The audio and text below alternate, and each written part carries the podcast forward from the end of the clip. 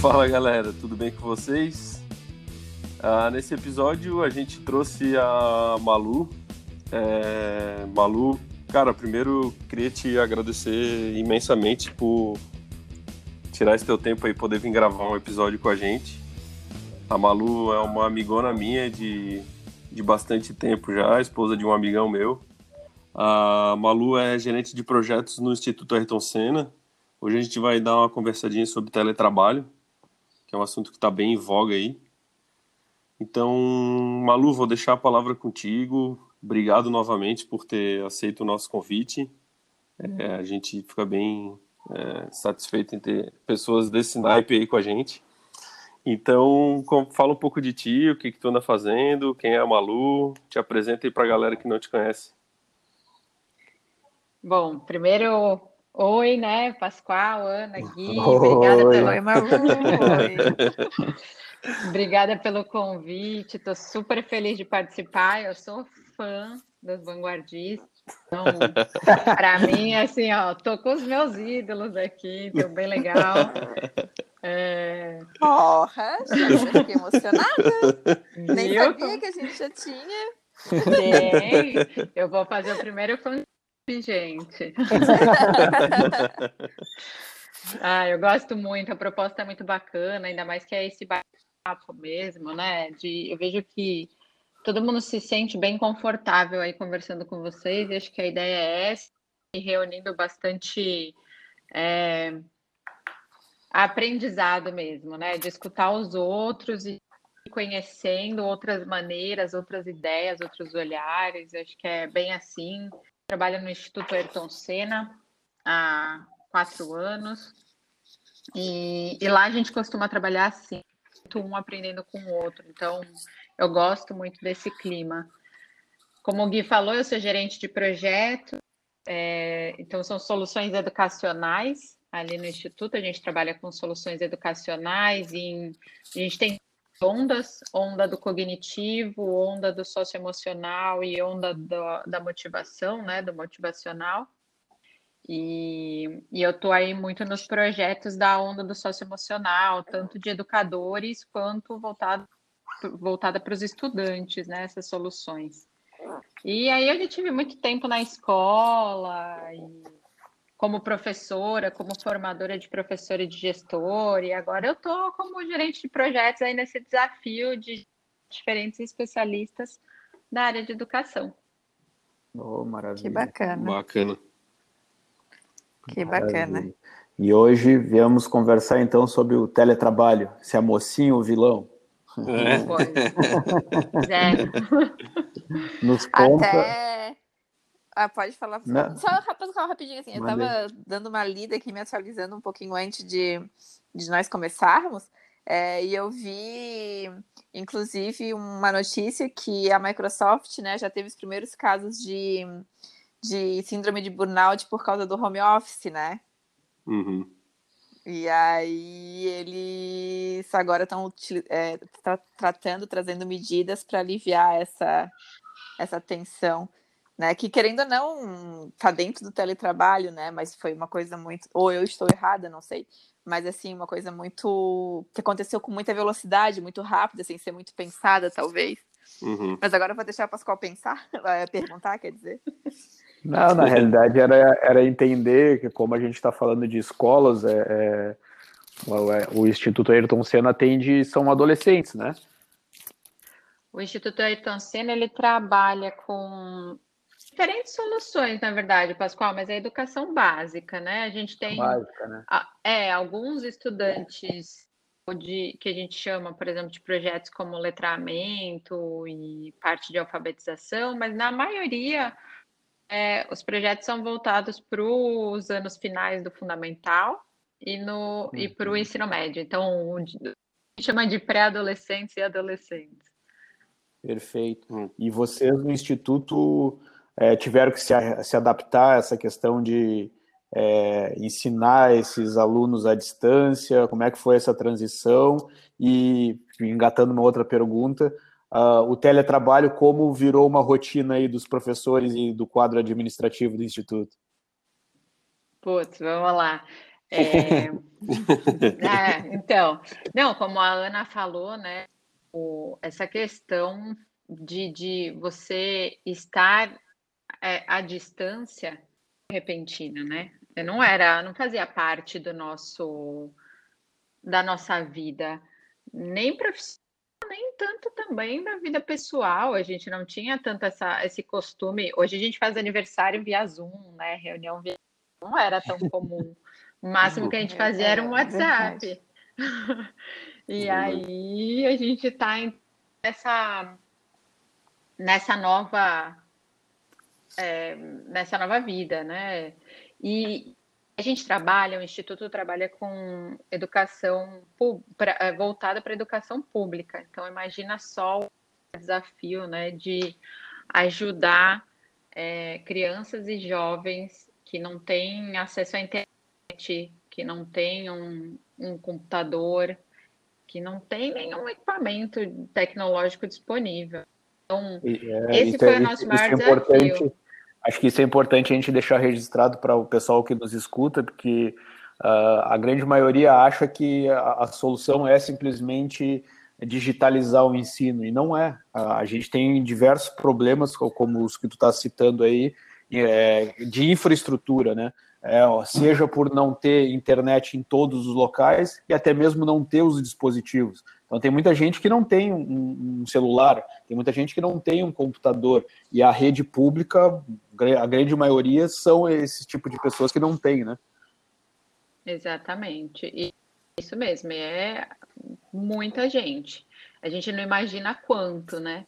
E a pandemia trouxe isso muito assim, o, o, o medo é, da, de hoje, da, de quem trabalha com educação, de quem está próximo da educação, é esse abismo, né, que pode se uhum. formar entre as pessoas que têm é, a classe privilegiada, assim, né, que são as pessoas que têm acesso a esse tipo de equipamento e aqueles que não têm. Então, a nossa maior vontade no início foi é, apoiar os, os nossos parceiros e até aqueles que não são parceiros, né, redes estaduais e municipais, a, a trabalharem de forma próxima, próxima estudantes e mesmo que não fosse através de um equipamento tecnológico, né? Como que a gente podia apoiar eles? Então, porque assim, para a escola vai além da tecnologia, tem a questão de alimentação, tem a questão de eu tenho ali na escola, né? Mas enfim, a gente está falando da tecnologia.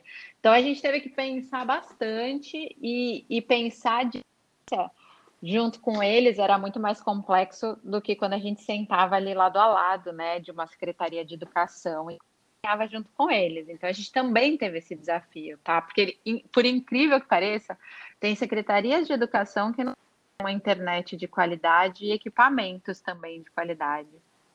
Uhum. Então, esse foi um baita desafio. E aí, para gente lá no Instituto, falando ali da mais interno, né? A gente não teve pego tão de surpresa, porque o Instituto ele já tem uma, uma cultura implementada do home office. Então, a gente já tinha essa flexibilidade, né? Veio assim como uma injeção mesmo de na veia, foi total, né? Então, toma um home office dia todo, é, todos os dias da semana, todos os dias de segunda a sexta. Sabe que a gente tem, tá tendo bons resultados assim desse trabalho é, à distância.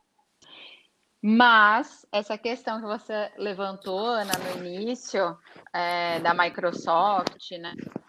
A gente percebe realmente que as pessoas estão um pouco é, cansadas, né? Estressadas, gente... assim. Uhum. Né? Até porque, né, Malu, a gente percebeu, não, não fugindo do assunto, assim, que o número de reuniões dessas pessoas aumentaram, né? Porque antes elas ainda tinham ali a saída que elas iam, levantavam, tomavam café, voltavam, tinha a ida, né, para o trabalho, que era dava uma, descontra, uma descontraída, seria até. Hoje eu acho que algumas pessoas entendiam que até a fila para pegar para o trabalho era uma descompressão, né? Ah, total, é. é. Exatamente. Se estressava com outras coisas.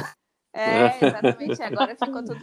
Assim, eu não tenho a rotina do home office tão presente, porque eu tô, tenho que atender e estou bastante até na rua, mas eu tenho amigos que estão há seis meses, né, trabalhando uhum. das oito da manhã às seis da tarde, direto na frente de um computador. Eu tenho amigos que moram sozinhos fazendo isso. Pois é. Então é uma solidão muito grande. É, lá no instituto, em... a gente não sabia o que, que ia acontecer. Não sabe, mas no início a gente ficava, então, ah, a gente volta em maio, depois a gente volta em junho, depois em julho, depois martelo que a gente voltava em, em agosto. Ah, dia 3 de agosto a gente volta. E voltou, muita gente ficou frustrada, porque são, é isso, são pessoas que moram sozinhas, é, que ficam o dia todo na frente do computador, que a família mora longe, e aí a pessoa, sei lá, trabalho pelo menos está com outras pessoas, está se distraindo, né? Está conversando ali. Então, do que a gente tem que ter, né, com, com a equipe, é isso, de olhar também é, quem está precisando do quê e de como que a gente e pensar como que a gente pode contornar isso. Então, é, o que, que a gente tem fazer? Ah, comemora os aniversariantes, é, faz happy hour do time, vez ou outro. todas as reuniões que são possíveis, assim, a gente abre a câmera, a gente se olha. A gente faz ali uns 10 minutinhos de conversa de ah, como é que você tá? Ou voltou de férias, e aí, como foi suas férias? Para descansar. É, isso faz, eu, eu sinto que isso faz diferença, né? Claro que não substitui você estar tá ali presencialmente, é o que você falou, né, Ana? Sentar para tomar um cafezinho ali com a pessoa e rapidinho, o que você hoje uma reunião, antes rapidinho você conversava ali no café, sentava na mesa do uhum. lado. Mas esse cuidado é super também, sabe? De você é, ter, é, das reuniões semanais, você fazer um acolhimento, um pouco as pessoas, de você trazer alguma coisa bacana para elas olharem, descontrair um pouco, abrir a câmera. Acho que tem algum, algumas técnicas aí. Uhum. E, e, e, isso basicamente para o pessoal aí que é da, do, do back-office, né? Mas quando se tratam dos alunos, assim, sabe, Malu? É, porque a minha pergunta, porque eu acho que o comportamento deles é totalmente diferente quando a gente está falando de relações de colegas de trabalho, porque eu até estava perguntando para minha filha assim, porque esse negócio falou de abrir a câmera e por isso que me veio essa pergunta na cabeça. Uhum. Ela não abre a câmera para o professor. Uhum. Eu perguntei, claro, você abre a câmera? Ela assim, não. Eu disse, mas por que você não abre a câmera? Eu disse, não, porque eu estou prestando atenção na aula dele, mas eu não preciso ficar vendo ele, entendeu? Então, para essa geração agora, não ver o professor na câmera é algo muito natural. Mas eu imagino para o professor o quanto é difícil, que vem de uma outra geração, vem de uma relação muito menos digital, né? Perdeu totalmente o contato, porque o professor tem muito aquela questão do visual, ele entende pelo olhar se o aluno está aprendendo, se o aluno está concentrado, se está distraído, né? E aí, de repente, parece que isso esfriou de uma tal maneira que ele não tem mais acesso a esse tipo de sensação. Então, como que é, se, se, como o Instituto se comportou, se está se comportando em relação aos alunos, nessa questão do ensino à distância, vamos dizer assim, dos cursos que vocês promovem? Sim, então, é, na, essa é uma questão super delicada, né? Porque a gente está falando de é, os estudantes que são nativos de e, e quanto menorzinho eles são, mais nativos eles são. Exatamente. E, e a gente está falando dos professores que não têm tanto essa familiaridade, né? E é isso, e professor tem muito esse questão de olhar no olho, de, de se aproximar, que a gente chama muito é, no, no, no Instituto a gente que é a presença pedagógica, né? Que é que ele tá junto, quer conversar, quer entender, quer olhar nos olhos. Então, isso é uma questão que realmente tá tá deixando os professores assim bem incomodados, não no mau sentido, mas incomodados de, de sentindo falta mesmo da sala de tem até um vídeo bacana, é, eu não vou saber agora de quem que é, mas que o, os estudantes fizeram um de abrirem a câmera para diferentes professores. E os professores se emocionam assim de ver os estudantes abrindo a câmera, porque em seis meses eles não tinham aberto a câmera. O professor estava uhum. ali falando sozinho para uma tela, né? Uhum. Isso uhum. afasta, é, isso afasta um pouco o estudante, é, alguns estudantes, né, do, da, da educação, da escola. E aí é um cuidado que tem que ter. Agora, nós, é, eu... Pode falar, Pode falar. Não, desculpa. Não, não, não vai, não, continua, continua, continua vocês, depois eu complemento, vai lá. Mas é assim, nós, enquanto instituto, nós não estamos diretamente com os estudantes, né? A gente com as secretarias e com os professores do que com os estudantes. Então, a gente ajuda eles a pensarem estratégias, é, mas a gente não, não tem o contato direto com o estudante, a não ser algumas lives que a gente promove, né, webconferências, e aí a gente convida os estudantes, mas mais como representativo. E, mas a gente tem conversado com os como que eles podem fazer. Então, justamente, estimule a abrir a câmera, faça atividades que tenham isso. Então, por exemplo, a gente tem um é, de atividades, tanto para a família, então, para fazer ali para o estudante não perder o contato com, com as atividades escolares, então, para a família desenvolver com eles.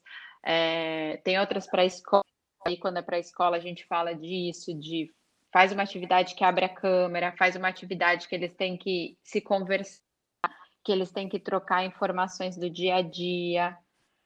É, é um pouco do que a gente consegue fazer, né? Mas essa é, de muitos estudantes, que é o que tem muito, que é o que tem na, na maioria das redes, redes públicas, né? Muitos estudantes, uhum. todo mundo com a câmera aberta, a conexão é fraca. Esse é um vilão. Uhum. Uhum. E além disso, assim, é, a pandemia talvez tenha vindo para acelerar esse processo, que eu acredito que ele chegaria uma hora ou outra, talvez não em 2020, né? Mas conta da pandemia acabou chegando, mas que essa transformação do ensino ela acabaria acontecendo, porque as nossas gerações hoje elas são muito digitais. E como tu falou, né, Malu? Quanto mais novinho, mais digital, né? E uhum. aí, muitas vezes, a gente foca nessa transformação e acaba trazendo foco para o aluno, né? Na realidade, talvez eu acho que o maior foco tem que ser o professor, que eu acho que é o que mais sente o impacto dessa mudança, porque para o aluno está muito de boa, ele está ali com o celular dele, ele já está tão acostumado com aquilo ali, ao mesmo tempo que ele está ouvindo o professor falar e está ali já recortando alguma coisa, fazendo alguma atividade paralela, ele consegue dar conta disso. O professor, talvez, que ainda não tenha se adaptado também a tudo isso, né? porque para ele é muito importante, porque sem ver o aluno, sem ver o rosto do aluno, ele é, aquele calor que existia, aquela troca onde o professor era uma referência, acaba se perdendo. Né? Porque é o professor, é, no, até os nossos dias atuais, até março né, de 2020, ele muitas vezes mesmo com, é, com alguma decadência ou outra de algumas instituições que os professores talvez não são tão respeitados, mas assim, eles são a referência do aluno. Né? Um professor que se destaca em sala de aula, ele, ele se torna a referência daquele aluno, aquele aluno se espelha nele de verdade. E com a questão do, do, do teletrabalho, né, do home office, da tela do computador ali, acabou esfriando um pouco essas relações. Não que eu não acredite que elas não, não, não devam se constituir novamente, de uma nova, num novo formato. Mas hoje ainda a gente não conseguiu entender como é que isso vai acontecer. É, eu sei porque eu percebo muito a minha filha é, é, tendo as aulas dela à distância, e para ela está tudo muito normal, no sentido de que, beleza, é um professor e ah, tem saudade do presencial? Não, eu tenho saudade do presencial, ela quer que volte presencial, porque tem os amigos, né? É, o presencial não é pela questão do ensino. O presencial é pela questão do relacionamento. Porque o ensino tá ok. É, e sabe, Ana, que você, você, você foi falando, isso foi me chamando a atenção para algumas questões, né? Mas é, no, no início, a, como, quando você falou pra, da falta de olhar para o professor, né?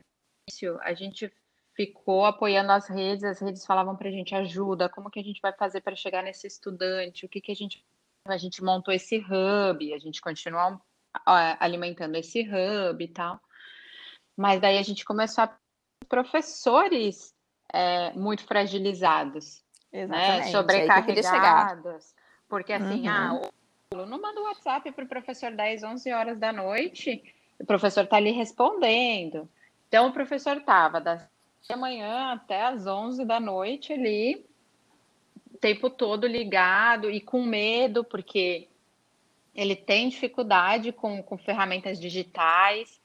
E aí a gente desenvolveu um projeto que chama Socioemocionadores. A gente já tinha ele, ele já estava ali na nossa, é, na nossa mesa, a gente já estava desenvolvendo, mas é um passo muito mais leve do que é hoje. Então, quando chegou maio, mas a gente teve que pegar forte porque muitas redes começaram a procurar a gente para ah, preciso apoiar meu eu preciso olhar para o meu professor meu professor está precisando de apoio e é apoio que nem você falou a tua filha é para a escola para ver os amigos dela né ela quer ir lá uhum. para é porque o, o, o, conteúdo mesmo o conteúdo ela já consegue apre aprender com a câmera fechada só escutando o professor eles uhum. são assim nativos digitais são assim. E são aí, assim. É, o que a gente precisa apoiar, que vai ter uma. Assim, a gente precisa cuidar muito para não ter uma perda, é o desenvolvimento das competências sociais. Que é isso, quando o estudante está na escola, ele está ali no presencial, ele está desenvolvendo muito, é, assim, diferentes competências socioemocionais né? É, confiança, é, uhum. empatia, empatia, respeito. Então, são muitas é, competências que a distância ele também desenvolve isso. Mas a gente sabe que a distância muitas vezes acaba é um processo mais demorado. Então, o que aconteceu com a gente, é, com o mundo, né, e, na questão da educação, é muito rápido, e eu acho que a tendência é essa, mas a tendência é, era começar por um híbrido, né?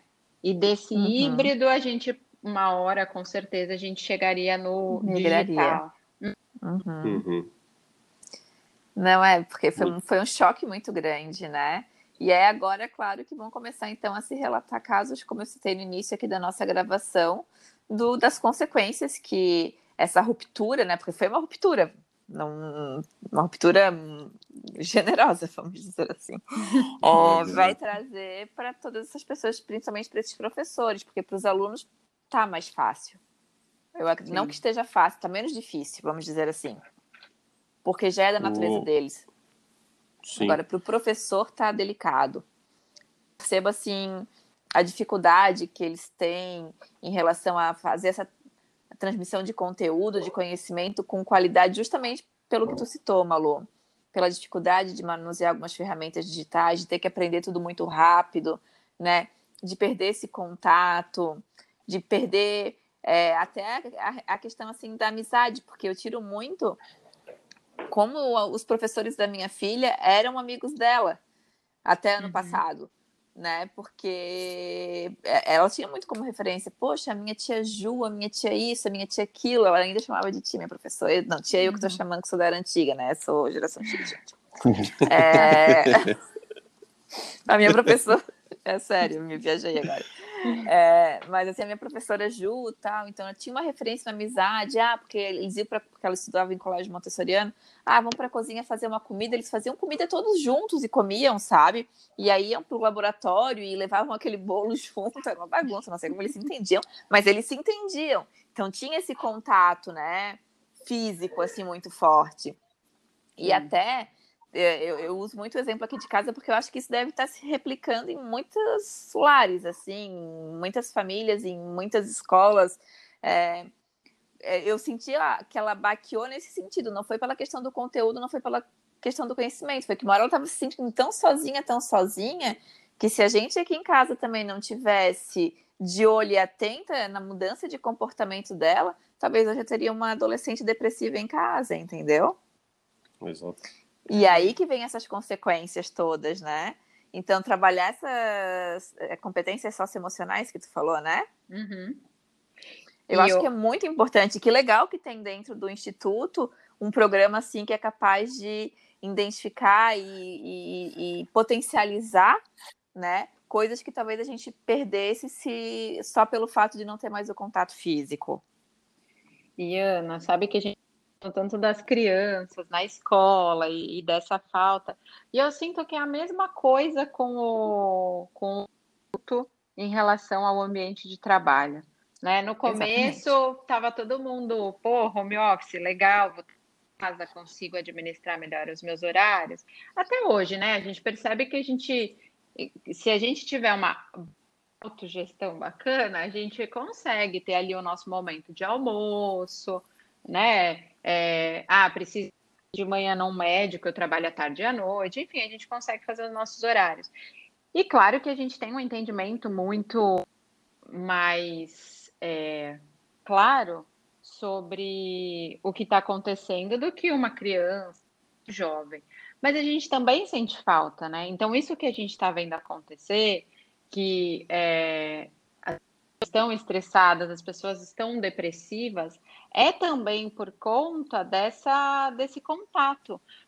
Existe uma, existem pesquisas que falam que para você trabalhar, você precisa estar em um ambiente onde você consiga se concentrar, né? Para você eh, produzir o, o, o que você faria.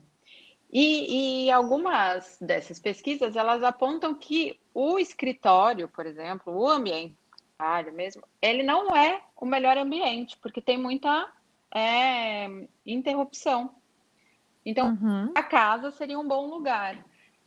Mas esses é, estudos agora estão começando a considerar a questão das soft skills que é isso, né? uhum. né? Você pede, você tá em, você então, é, você tá legal na, na autogestão, mas você tá ali precisando trabalhar outras é, competências, né? Então, você está precisando trabalhar mais a, a abertura ao novo, você está precisando trabalhar mais a sua imaginação criativa, o, o, o pensamento crítico, é, a confiança mesmo, né? Então, quando a gente fala de gerenciar é, equipes à distância, a gente precisa trabalhar muito essa parte da confiança, uhum. Então, é, eu percebo que os adultos eles estão passando a mesma coisa que os jovens e tal. É, até a gente tem essa casca mais do não, eu sei o que está acontecendo, está tudo sob controle, mas talvez a gente esteja com mais do que eles. Ah, sim. Uhum. Eu não tenho dúvida disso, não. Ainda mais assim, quando você fala que é, os pesquisadores entendem que a, a, o escritório não é o melhor lugar e a casa talvez seja, eu até concordo, em parte, porque assim, ó, a casa pode ser quando você está sozinho em casa. É, é verdade. Exato. É. Agora, quando você está com dois filhos, né, com o marido que também tem que fazer home office, com os cachorros, com tudo, já não é mais um ambiente que te concentra tão bem assim. Principalmente quando você está com os filhos em casa, porque quando você está com uma criança em casa, né, dependendo da idade que ela tem, tu não pode ali programar ela, ó, filho, você vai pedir para ir fazer xixi às três e meia, que é o horário que eu vou levantar para ter 15 minutos para a pausa do café. Uhum. É verdade. É, e, e, isso, na verdade, todas essas pesquisas, é, elas são recentes, mas não recentes, é, recentes é, que, que se deu agora durante a pandemia. Sim, né? Elas entendo. Então eles não, eles não contavam com tanta coisa que a gente tem. Então agora eles também estão revendo essas questões, porque é bem o que você falou. Ah, é, é um tranquilo, não tem interrupção, mas espera aí, para quem? Para algumas pessoas. Exa Para outras tem, tem até mais. Né? Exatamente. Não, eu vou, eu vou te dar um exemplo assim, os primeiros, quando foi decretado o lockdown aqui, os primeiros 15 dias a gente ficou em casa, obviamente, né? Uhum. E aí eu fiquei com o Henrique em casa, com a Clara em casa, a Pascoal em casa. É, aí a gente mantendo a nossa rotina, né? Não, vou cozinhar para a família, que legal, vou estar com todo mundo junto, né? Vou ficar com os cachorros também. Aí, beleza, tu começa a trabalhar. Aí começa a reunião, aí vem o Henrico e começa, que é o meu filho, né? Que quer colo, põe desenho, a internet travou, não sei o que, tal, tal, tal. É, aí, de repente, toca a campainha, é a amiga da filha, porque o lockdown não existiu para todos, né? Vamos ser bem honestos aqui, não vamos ser hipócritas, né? Aí, de repente, toca a campainha, minha mãe vem fazer uma visita, tem almoço na tua casa, quero almoçar hoje aí.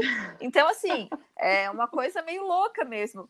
E aí, eu nunca vou esquecer o dia que eu estava numa reunião com um cliente, devia ter umas 20 pessoas no Zoom, assim, e o Henrique chegou no meu colo mas ele soltou um pum muito alto na frente de todos os meus clientes do Zoom. Ai, então, não tem... fui eu, né? Não, não tinha nem assim, tipo, eu não consegui nem comentar, eu fiquei quieta, né? E o pessoal do outro lado riu, obviamente que como foram nos primeiros 15 dias, era tudo muito compreensível, né? Não, que engraçadinho foi.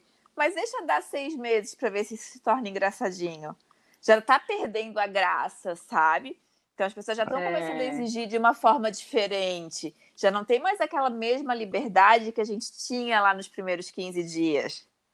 É, então, é, eu... é, é que tudo começa a, a, a virar um, um, um, negócio que foi testado e agora se tornou uma prática da empresa, né?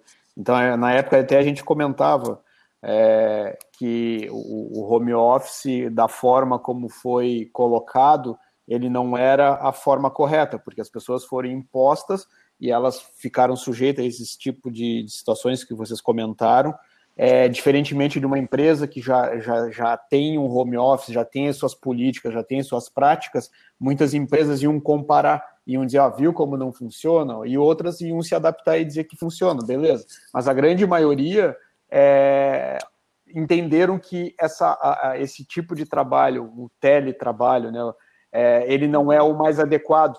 Mas não é que é o mais, não é o mais adequado, é porque as empresas elas não criaram políticas adequadas para que essas pessoas pudessem se desempenhar da melhor forma. É quem que vai fazer a comida, vai ter que ser a pessoa né, que está trabalhando, então ela tem a rotina da sua casa para seguir. Enfim, ela é um, um monte de atividades colocado num dia. E, e, e, muitas dessas empresas que estão que adotaram esse teletrabalho desse período também não abriram mão das suas jornadas de trabalho, o horário comercial. Talvez se elas organizassem melhor essa questão do trabalho, poderia conciliar a rotina de casa com a rotina de trabalho. Então tem uma série de questões aí que, é, que o título da, da, do, da nosso, do nosso episódio de hoje nos faz questionar: é, é vilão ou mocinho, né? Porque traz alguns pontos de atenção que consideram, pode considerar como vilão, né?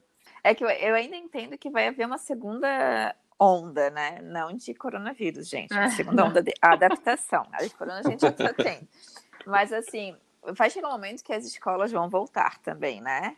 É, uhum. e, e, porque hoje o que mais impacta, de fato, são para as pessoas que estão com as crianças em casa. Em casa. É, uhum. Não tenho a menor dúvida. Eu, eu, sou mãe, eu converso com todas as minhas amigas que trabalham e são mães. É, o, elas hoje elas já tinham três turnos, hoje elas têm três turnos com hora extra. Uhum. Nós temos três turnos com hora extra. Então, assim, o meu caso ainda é, eu vou trabalhar, eu atendo cliente, o Henrique, o Pascoal às vezes se ferra mais do que eu. Mas assim, estou generalizando aqui no contexto, né? Mas as aulas vão voltarem, porque para crianças ainda que são ali, né, do, bem do iníciozinho, do fundamental e da educação básica ali, não tem como ser ensino à distância, por mais que eles tenham tentado, não deu certo. Eu cancelei a matrícula do meu filho. Meu filho tem três anos, tipo, ah, vamos fazer bolinha de sabão. Né? Aí eu tinha que pegar, abrir o Zoom, ver a bolinha de sabão, como faz a bolinha de sabão, tinha que parar o que eu estava fazendo o trabalho para ver o Zoom, que a aula é às quatro horas da tarde, de fazer a bolinha de sabão. Só que como é que eu vou fazer aula da bolinha de sabão às quatro horas da tarde com uma criança de três anos que nem sabe ligar um computador direito, se eu tenho que atender também o meu cliente? Uhum. Entendeu? Então eu cancelei a matrícula, ano que vem ele volta. Já para crianças acima de quatro anos, essa não é uma realidade. Então tem mães que estão sofrendo muito mais do que eu, porque tem mães que tem crianças de quatro, cinco, seis anos que ainda não dominam a tecnologia para fazer suas tarefas sozinhas, entendeu? E tem que dar conta do trabalho. Então, a partir do momento que as aulas voltarem, aí eu entendo que a gente vai ter uma segunda onda de adaptação do teletrabalho, e aí, de repente, a gente consiga mensurar com mais realidade. Né? Porque hoje está tudo muito surreal, gente. Hoje a gente está numa situação assim que é sobrevivência. É, é verdade. Uhum. A gente fala que é, lá no Instituto a gente chama de volta ao novo. Né? Você está voltando uhum. para alguma coisa que vai ser nova né? Uma, não é a mesma situação. E aí a gente, justamente porque a gente vai precisar olhar para isso e, e, pensar diferente. É uma oportunidade. Também a gente tem que ver, ó, eu acho que um benefício legal é assim, o, dessa questão à distância, né? Do trabalhar à distância, do estudar à distância, ou, ou, ou de forma híbrida. Mas é uma coisa bacana é a gente olhar para é, possibilidades, né? Para o que, que a gente já fez tanta coisa. A gente estava vivendo, e falar gente, eu estou falando Brasil, por exemplo, a gente estava vivendo assim uma educação do século, do início do século passado. Né? Uhum. Então é uma oportunidade Sim. da gente repensar isso. Mas com Concordo certeza plenamente. não dá para a gente repensar a educação sozinha. É o que o Pascoal falou. Ah, legal, você vai fazer home office, mas e aí? A empresa olhou como que vai ser esse home office? Ela estudou? É, não vai ser mais o mesmo horário, não dá para ser o mesmo horário. Por horas da tarde, o teu filho está na aula e você não pode ter reunião nesse horário. Então, tudo vai ter que se adequar. Bem legal que lá no Instituto, é, o nosso time de RH, que a gente chama de gente gestão, ali é denominado gente gestão, eles estão super antenados, assim, eles estão procurando muito o que está acontecendo no mundo, empresas que já trabalhavam remotamente, então como que eles podem apoiar. Então, assim, o nosso horário de almoço hoje é de duas horas, é, os nossos horários de, de reunião é, são super flexíveis.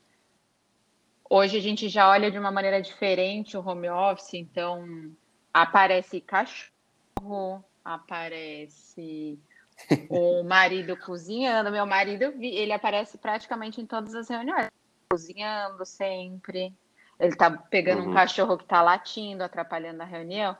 Então, assim, são questões que a gente vai ter que se acostumar, mas também que as empresas vão ter que. Porque é o, no, uhum. é o uhum. novo normal. E voltando à questão ali de, é, das coisas boas, dos pontos positivos, eu concordo, e, e além de tudo, para mostrar muitas vezes o quão somos adaptáveis, né? É, porque diante de um cenário de, de guerra, praticamente, né? Só que uma guerra é, biológica, vamos dizer assim, no sentido que era um vírus que estava aí, não no sentido de que alguém espalhou esse vírus, pelo amor de Deus, no sentido de que as pessoas tiveram que ficar em casa, tiveram que muitas vezes parar de fazer o que elas faziam por conta de uma precaução, de uma prevenção. É, a gente tem uma capacidade gigantesca de se adaptar. E eu acho que é aí que, que a gente tem que perceber o quão somos fortes e podemos sim promover uma mudança significativa na educação, porque o que você falou, que a gente tinha uma educação do século passado, eu ainda vou ser mais pessimista, é lá do século XVIII, entendeu? É. Era industrial. É, porque não mudou nada, não mudou absolutamente nada até então. A forma de dar aula continua exatamente as mesmas. E aí a gente já percebia um gap gigantesco daquilo que as empresas é, solicitavam em termos de profissionais uhum. né? Principalmente na, na habilidade ali das softs, né? Das soft skills. E uhum. o que o, o, o que a gente entregava para o mercado enquanto profissional que estava começando a sua carreira. Tinha um gap gigantesco aí. Quem sabe agora isso tende a melhorar, né? Eu acredito que sim.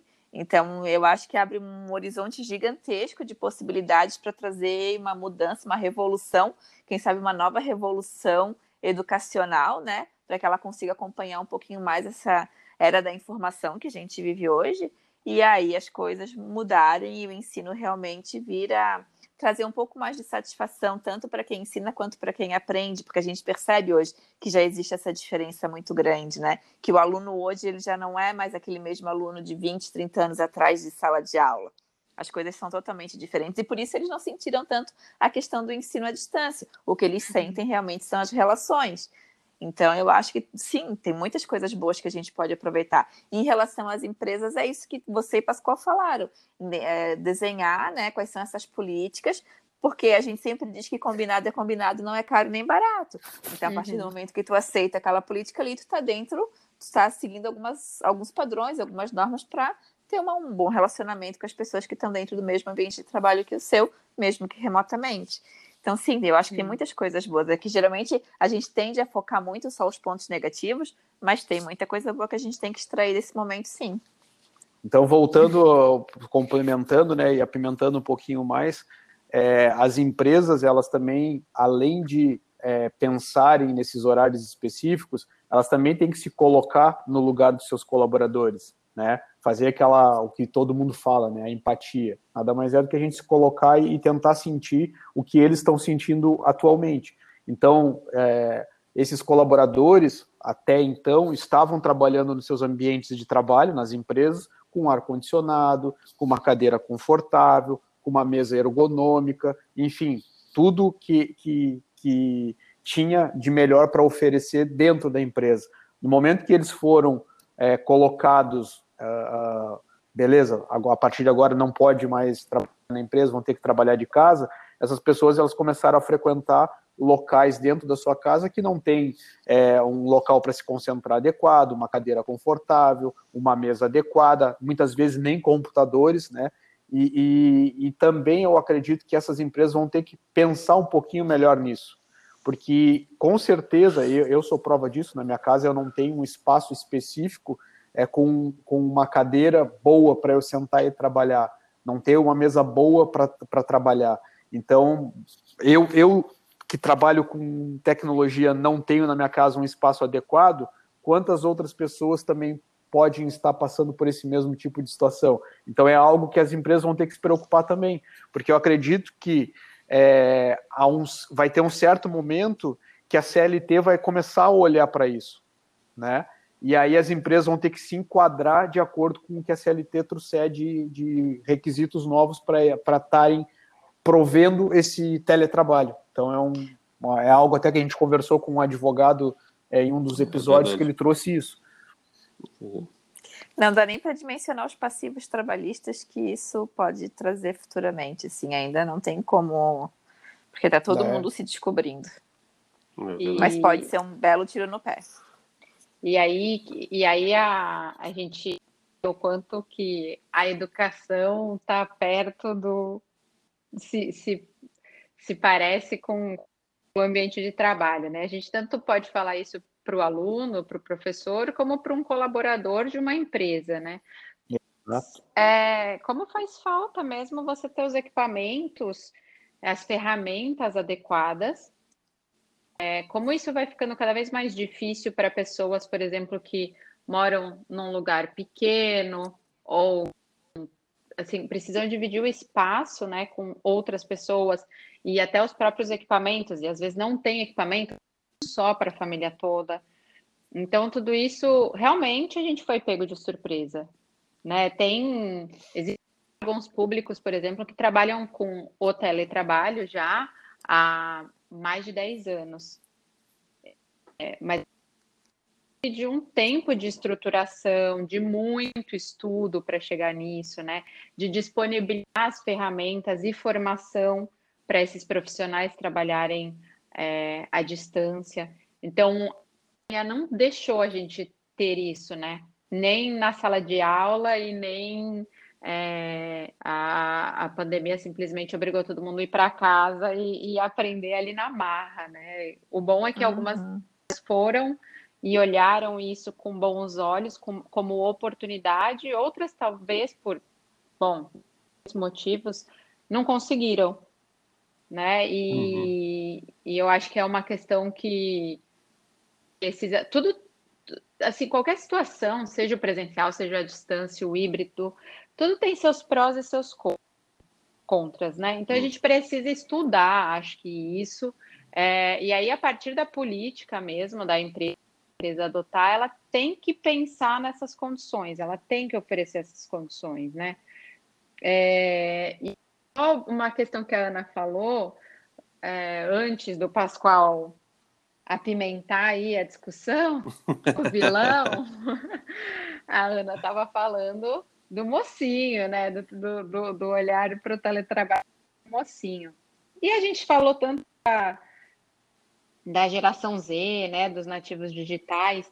Sabe eles é, tem, tem uma pesquisa é, de é, Harvard que mostra que 38% é, dessa geração eles querem o trabalho remoto e, uhum. e que eles 50 e tantos por cento deles deixariam o trabalho numa empresa que eles gostam muito, uma outra só porque ela oferece o home office.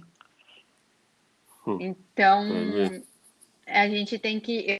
É, as empresas, né? A gente, enquanto é, gestão de, de projetos, de pessoas, a gente tem que olhar para isso também, né? Que é a parte da escuta também, porque a empresa não precisa pensar sozinha nessas questões. É, ela pode convidar os outros a pensarem juntos, os colaboradores para pensar junto, né? A gente sempre tem ótimas contribuições. A gente tem o que ensinar a gente tem o que aprender, né? Então, eu acho que é um caminho aí. É, essa, essa era uma, uma parte que eu queria que eu queria puxar é, o que que eu desde quando a gente começou a conversar aqui também com outros entrevistados que a gente trouxe aqui para falar sobre essa questão da pandemia como que está o teletrabalho e tal acaba que esse assunto é bem corriqueiro mas o que eu vejo bastante também é que as pessoas que são líderes de equipe não só é, falando em no caso do Instituto Ayrton Senna que tem a, a parte de gestão e pessoas ali né. O RH vamos dizer assim é, eu vi, eu vejo muito que o, as pessoas que têm esse, é, essa sensibilidade e são líderes de equipe, no caso tu, Malu, como como GP lá no Instituto Ayrton Senna, a gente se voltou muito para além, claro, entregar um bom trabalho, mas também se preocupar muito com a equipe que a gente está conduzindo, né? Uhum. Eu não sei quantas pessoas tu conduz lá dentro lá, mas é, com certeza o teu trabalho triplicou, não, não, não só também pela demanda que pode ter aumentado em relação ao trabalho agora ter que resolver tudo isso, mas também tentar ver como é que as pessoas estão se sentindo com tudo isso, né? Então ah, a minha é, pergunta era mais nessa nessa linha assim, é, como é que tu como GP uma responsa gigante nas costas que além de CGP é uma responsabilidade, CGP de uma de uma instituição que trabalha com educação, né? É, como é que tu é, conduziu o teu pessoal, os teus liderados aí, ou até os teus pares aí, colegas de, de, de gestão de projetos aí, como que tu conduziu eles nessa é, loucura aí que acabou acontecendo, até para a gente já se encaminhar para o final aí. Então, como é que tu acabou conduzindo com essa galera para chegar nesse nesse ótimo aí, vamos dizer assim? Ó, oh, Gui, como a, a Ana falou pouco, acho que esse trabalho com as competências socioemocionais, com as soft skills, elas são é, elas vão dizer quem que é o profissional aí, elas que estão desenhando o profissional do futuro, né? Porque tem um monte de profissão que a gente não sabe aí quais são, né? Então, como se preparar para elas. E o mundo está uhum. muito rápido, né? O mundo VUCA aí. Tudo acontece tão rápido que quando a gente vê, já vai. Elas já vão. Tá, essas novas profissões já vão estar tá batendo na nossa porta. Que o gerente de projeto é um. É uma dessas profissões que está nesse. Já está aí, acontecendo. É, é uma dessas novas profissões que já está acontecendo, porque você precisa ir é, levou o time e você é como se você fosse um, um formador, né, desse pessoal, porque quando você é GP, você tá, você a ideia é que você deixe o, o você atue para que liderados sejam autônomos, né? Para que seus liderados um dia sejam, sejam líderes também. E aí uhum. eu adotei é, assim uma, eu gosto muito é, da questão de trabalhar essa com as skills. Então eu adotei uhum. muito isso, né? No meu, nas minhas conversas, nas minhas reuniões, no meu tempo liderados. É, e aí, como eu contei para vocês ali no início, eu busco sempre que possível a gente a câmera, a gente conversa um pouco sobre a vida, é, a gente vai nós juntos, né? Então todo mundo sabe que pode abrir o microfone, pode falar, pode discordar do outro. Então a gente tem um ambiente de muito respeito, a gente tem um ambiente de é, construção junta, de confiança. Eu tento passar sempre isso, de muito cuidado, né? Cuidado como a gente fala, porque as pessoas estão num momento é, incerto, que a gente não sabe o que, que vai acontecer, que as pessoas estão sensíveis. Então, acho que toda essa é, esse cuidado, esse olhar, né, é, ao tempo mostrar uma organização. Então, eu estou cuidando, mas eu não, não é que eu deixo que as pessoas assim, ó, ó é, vamos fazer o que a gente quiser, é um oba-oba. Não, a gente tem ali uma estrutura, a gente tem uma pauta para reunião, mas nessa pauta eu já deixo 10 minutos para a gente conversar. É, uhum. eu, eu tenho buscado trabalhar dessa forma, mais com as competências socioemocionais do que focar no cognitivo ali no, no trabalho mesmo massa. E aí, então, agora, né, vamos fazer o fechamento. Aí já temos quase uma hora quero, de gravação com a Malu. Oi, quero, Pascoal? Quero, quero, saber a dica de um milhão de dólares. Ah, é? Eu também. Fiquei. fiquei, fiquei, pro, fiquei esperando, né? Tô, tô com a minha carteira aberta aqui. Não, eu tô com a minha maquininha para depois cobrar da galera. Que nada, eu quero em bitcoins. Ah. Vocês, estão muito vocês estão muito atrasados. Ai, gente, é, dica de um milhão de dólares é, é difícil, né? E, pô, a gente aqui ficou falando tanto de é, da parte boa e também parte desafiadora, né? E tem muito mesmo. É, prós e tem muitos contra, contras, e acho que a gente tem que sempre escutar a equipe, é, trazer o nosso ponto de vista, estudar, buscar soluções, é, oferecer possibilidades e construir juntos. Eu acho que isso é, é fundamental.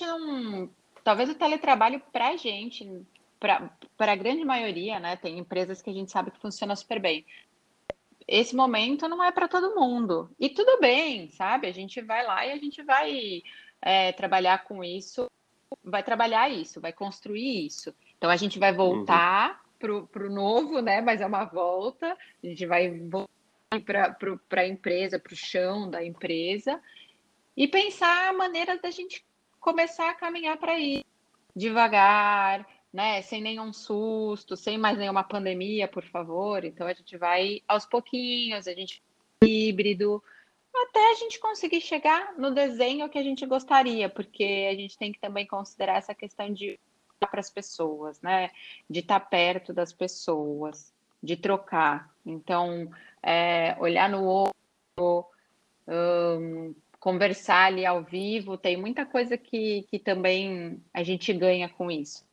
Então, acho que é isso. Tem que analisar. Show, show de bola. Malu, muito, muito, muito obrigada pela sua participação conosco aqui nos Vanguardistas hoje. Foi um imenso prazer poder conversar sobre teletrabalho contigo, trazer um pouquinho da tua experiência, né, é, junto ao Instituto Ayrton Senna. Só para te dizer que o Pascoal, ele é um, um dos fãs, fãs, fãs mor do Ayrton Senna. Ele é viciado. Uhum nele, tudo que é dele é lindo, eu também acho, mas assim, ele tem um amor que é né, inexplicável, assim. Então, eu acredito que ele deve também estar bem feliz pelo fato de poder trazer alguém do Instituto Ayrton Senna para os vanguardistas. Foi até o Gui teu amigo que veio com a sugestão, uhum. para a gente uma grande honra, muito obrigada mesmo. E eu espero que vocês continuem sempre com esse projeto, com essa missão tão linda que vocês têm, né? É, conhecimento para crianças e jovens aí, é, principalmente que estão juntos ao ensino público, como tu falou no início, né? Uhum. Então, mais uma vez, muito obrigada. É, espero poder um dia conhecê-la pessoalmente, uhum. para a gente trocar uma ideia. E mais uma vez, de verdade, de coração, muito obrigada. Tá bom? Foi um prazer ter você conosco aqui. Então, mas assim, uh... pode é, dizer agora, agora no finalzinho, deixa teus contatos, se as pessoas Exato, quiserem é. saber mais, onde é que elas podem te encontrar, teu LinkedIn, teu Facebook, Instagram, né? O que os canais que tu geralmente costuma utilizar para que a gente, para que as pessoas consigam te encontrar, né? Legal, ah, obrigada Ana, obrigada Pascoal, obrigada Gui. Nossa, feliz, pode me convidar mais vezes, tá? A gente fala outro assunto, se vocês quiserem. Pascoal, você está convidado aí quando a gente puder, né, voltar ao trabalho ali, quando a gente tiver a oportunidade de que essa pandemia acabar, você está convidado lá no Instituto. É um Legal, história, mas tem a McLaren lá. Oh. Tirei. As cotas me devendo uma, tá tirei, me devendo tirei, uma, Tirei uma foto numa McLaren em 89, quando o Senna corria pela McLaren ainda lá no Rio de Janeiro. Então, essa, essa McLaren ele ganhou numa aposta com o, com o dono da McLaren, que numa determinada corrida, o dono da McLaren lá falou para ele que ele não da Ferrari. E ele falou: é. se eu ganhar, você me dá a McLaren. E ele ganhou e a McLaren está lá. Muito legal. Mas aí um dia você vai lá, tem um memorial, você está super convidado, Guiana também. Valeu, obrigado. Show de bola. Eu tô, Obrigada. eu tô super feliz de, de ter conversado aqui com vocês, de contar um pouco assim da educação paixão mesmo. Então, eu sou gerente de projetos, mas eu sou, antes de tudo, educadora, então eu gosto muito de falar. Aliás, eu acabei de lançar um livro, é didático, mas Opa. é um livro que fala sobre projeto de vida, então é olhando para o desenvolvimento das soft skills, do autoconhecimento, né, do estudante, então dele entender o, o valor da educação na vida dele. E um, vou deixar meus contatos. O meu LinkedIn, gente, eu não sou Malu, Maria Lúcia Voto, tá? Eu não sou Malu Voto. Vocês acabaram de descobrir um segredo. meu LinkedIn é Maria Lúcia Voto. E, e ali tem, ali no meu LinkedIn também tem conexão bacana com a área de educação e de GP para a gente ir trocando aí. Eu já já vou procurar vocês também para a gente já ir mantendo contato, para vocês não esquecerem de mim para mais podcasts. Não, fica tranquilo. Show de bola. Show de bola, brigadão, Malu. Valeu. Obrigada, Malu. Beijo, beijo, beijo. E a gente vai sim no Instituto, com certeza. Ah, estamos super convidados, gente. Tá bom, beijo. Beijo. Tá, beijo.